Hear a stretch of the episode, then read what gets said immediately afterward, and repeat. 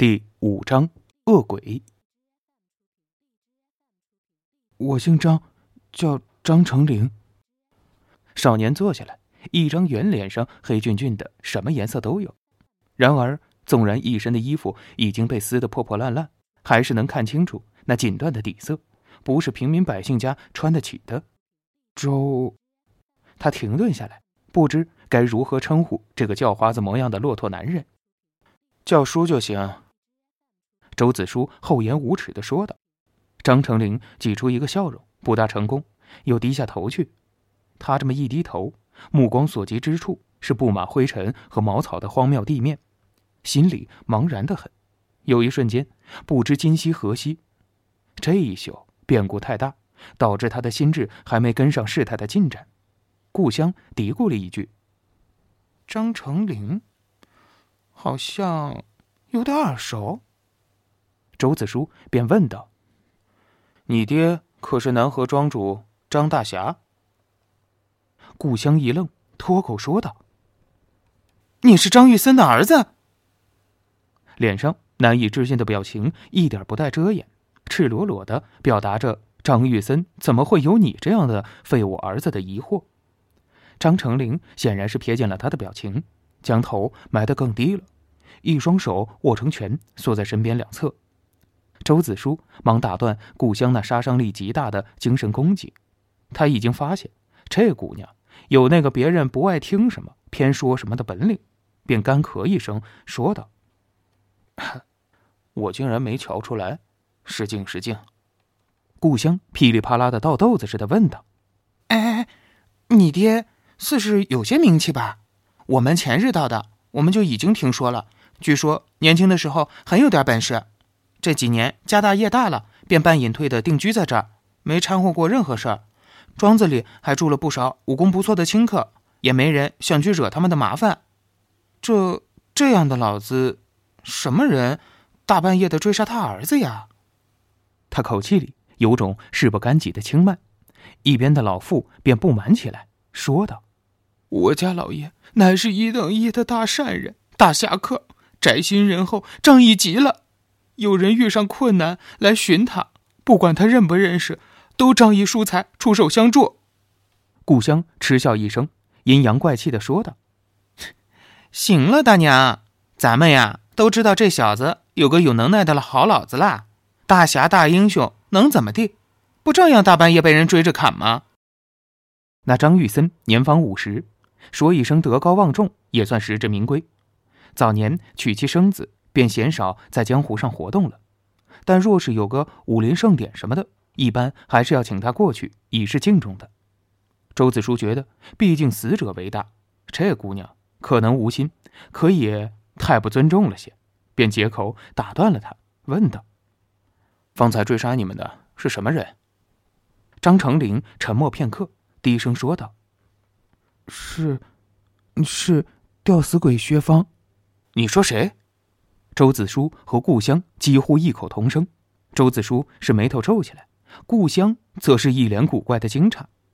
张成林一字一顿的说道：“是吊死鬼薛芳，我亲耳听见别人这么叫他的。”他忽然深吸一口气，好像想到了什么，明白过来什么一样，整个晚上的鲜血、烟火、惨叫都浮现在眼前，他颤抖起来。脸色青白，浑身抽搐，竟连话都说不出来了。故乡吓了一跳，指着他就说道：“哎，他他他他别是杨晓峰吧？”周子舒脸色凝重的抚过张成岭，伸手在他睡穴上拂过，那少年就软在他怀里，小心的将他放在一边。周子舒才感叹的说道：“这是才反应过来出了什么事儿，心智受打击太重所致。”先叫他睡上一觉吧。他转头去问那六神无主的老妇人：“大娘，可是张家遭了什么人暗算吗？”那老妇人瞅着张成林的样子，又没主意了，鼻涕一把，眼泪一把的颠三倒四了半晌，才把这事情给说明白了。这天半夜的时候，张家后院突然起火，然后一群不知从何而来的黑衣人，好似恶鬼一般从天而降。最可怕的是。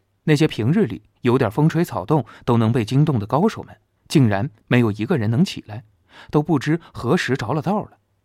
只有那老李是个古怪人，五年前到苏州河边上做些摆渡的小活计，一直也在暗暗的保着张家，却不愿意到庄里来。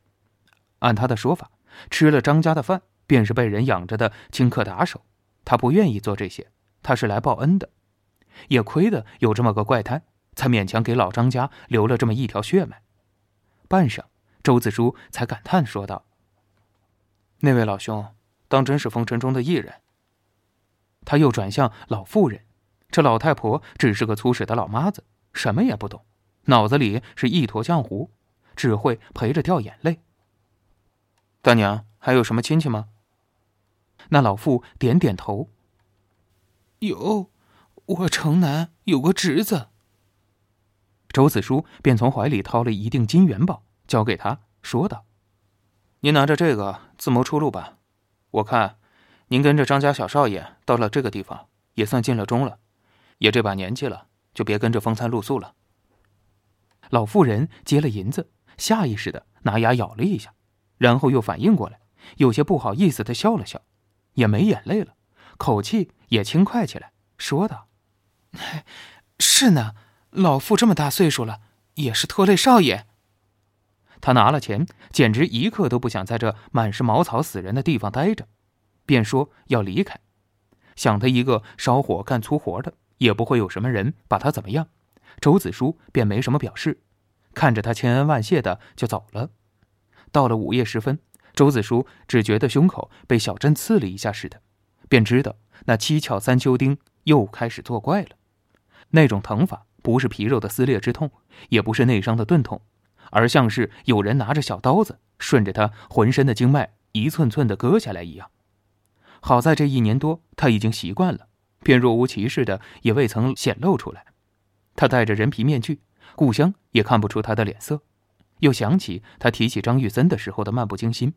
以及那神龙见首不见尾的主人，周子舒勉强自己分散着注意力，问道：“今日酒楼上那位兄台，没和你一起过来吗？”故乡一怔，先是问道：“你怎么知道他是和我一起的？”随后又点点头：“哦，是了，你听见我们说话了？我说我问你那些问题的时候，你怎么和我家主人说的一样呢？”他撇撇嘴。对这种作弊行径十分不屑，周子舒笑着说道：“ 是啊，你家主人也在这里吗？”故乡坐在香案上，两条腿碰不到地面，一荡一荡的，看起来十分天真可爱。见问，眼皮微微垂下，耸耸肩膀：“会他老相好去了呗。”周子舒知道那灰衣人将这么美貌姑娘带在身边。以为他是侍妾之类的，便疑惑的看着他。故乡皱着鼻子瞪了他一眼，骂道：“你看我做什么？他去睡男人了，难不成让姑奶奶在窗外听响吗？”周子舒干咳一声，也有些尴尬，蹭蹭鼻子：“姑娘家家的。”故乡像个小兽似的冲他呲呲牙，回头又想起什么似的。用脚尖拨了一下人事不知、昏天黑地的少年张成林。哎，他说的话你相信吗？那个黑衣人是吊死鬼？周子舒犹豫了一下。如果他的意思是青竹岭恶鬼众的吊死鬼呢？故乡略带讥讽的看了他一眼。哼，你知道的倒挺多呀。这世上还有几只吊死鬼？周子舒摇摇头，才想说话，胸口的钝痛让他的话音停顿了一下，只能做出沉思的样子，半晌才缓过来说道：“传说，风崖山青竹岭有个山谷，人称鬼谷。近些年来，江湖中极大极恶者寻求庇护者走投无路了，便去鬼谷。一入鬼谷，不复为人，陈娟恩怨。”便尽了，若能在鬼谷活下来，也算是九死一生。而关于鬼谷的传说，太过恐怖了，仇家便也不计较。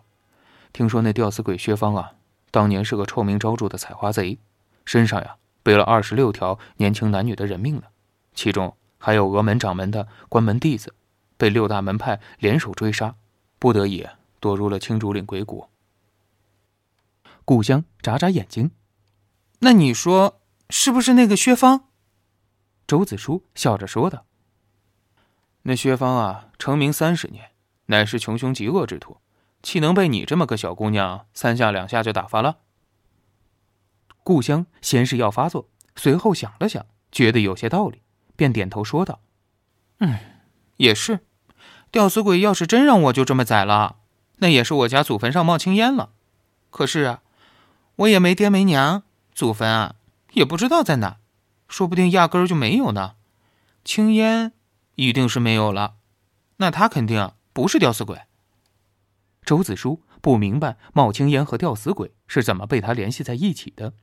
看着他那样洋洋得意，仿佛想明白什么的样子，也没好意思打击他，身上疼得厉害了，便默不作声，靠在一边闭目养神，熬着等天亮。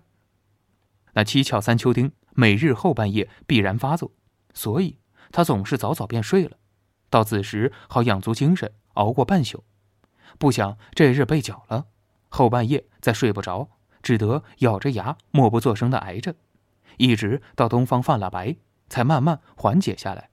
周子舒觉得周身已经有些麻木了，他稍微调息了一下，忽然，本来靠在佛龛上耷拉着脑袋打盹的故乡一下子惊醒过来，杏园的眼睛转了一圈，短促的说道：“有人。”周子舒皱着眉，自然也听见了，立刻想要站起身来，竟踉跄了一下，没站起来，一偏头。见故乡正惊奇的望着他，只得一边缓缓的扶着香案站直，一边低声说道：“这腿坐麻了。”这理由太烂了，于是故乡的表情更为惊奇。周子舒每日黎明时分，差不多是最虚弱的时候，方才短短的调息没能让他缓过来，也不大愿意和人交手，便低声说道：“把人藏好，躲一躲。”躲？往哪儿躲呀？故乡瞪着一双无知的大大的眼睛望着他。周子舒一时无力，再要有动作已经来不及了。一群蒙面人训练有素的破门而入，一眼见了昏迷不醒的张成林，二话不说便气势汹汹的扑上来。周子舒人仍然靠在香案上，眼看着一个蒙面人直奔主题的横刀去劈那个少年，也未看清他如何的动作，人影一闪。那只和脸上人皮具有同样枯瘦的手指，便掐住了蒙面人的脖子。蒙面人连声惨叫，并没来得及发出来，周身抽动了一下，就没气儿了。他这很急的一手，还真是起了震慑的作用。外面的蒙面人都不禁脚步一顿，戒备的打量着这个仿佛站都站不稳的病夫。故乡偷偷吐吐舌头，从香案上跳下来，站到周子舒的身后。周子舒拿眼一扫，也知道这些人只是打扮吓人。单看这般谨慎小心，却必定不是死士刺客。若是以前天窗的刺客，别说是死一个同伴了，便是自己的脖子捏在别人手里，也要毫不犹豫地奔向目标。也肯定不是那传说中的恶鬼众。恶鬼们各自为政，不可能像这些人这样整齐划一。看来是有意针对张家的了。他慢条斯理的整整袖子，好像那身破烂衣衫还是当年滚着金边的长袍似的。